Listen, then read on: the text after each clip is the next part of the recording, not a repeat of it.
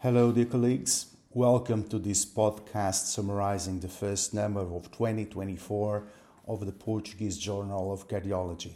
My name is Mário Oliveira, and I am the new editor in chief of the journal.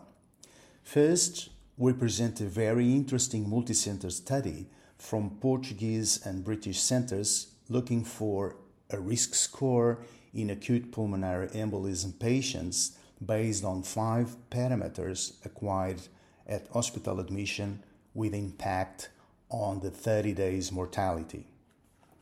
Also, an interesting study coming from Santa Marta Hospital in Lisbon looked to uh, long term data from obstructive hypertrophic cardiomyopathy patients who underwent alcoholic septal ablation and received a pacemaker due to complete AV block.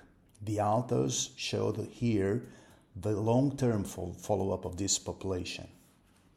Another study from the Atlas University in Istanbul used left ventricular uh, global longitudinal strain in patients with very frequent ventricular ectopies who underwent uh, RF ablation. And the authors showed that even in this population who have a normal baseline left ventricular ejection fraction, there was an improvement in LVGLS after ablation.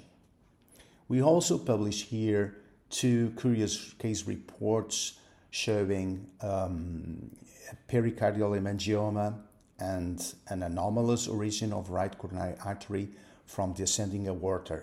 This is shown in images in cardiology. Finally, this number presents an important position paper from the uh, intervention cardiology team and cardiology team focused on intervention in cancer patients. Well, I hope you enjoy reading the Portuguese Journal of Cardiology. See you soon.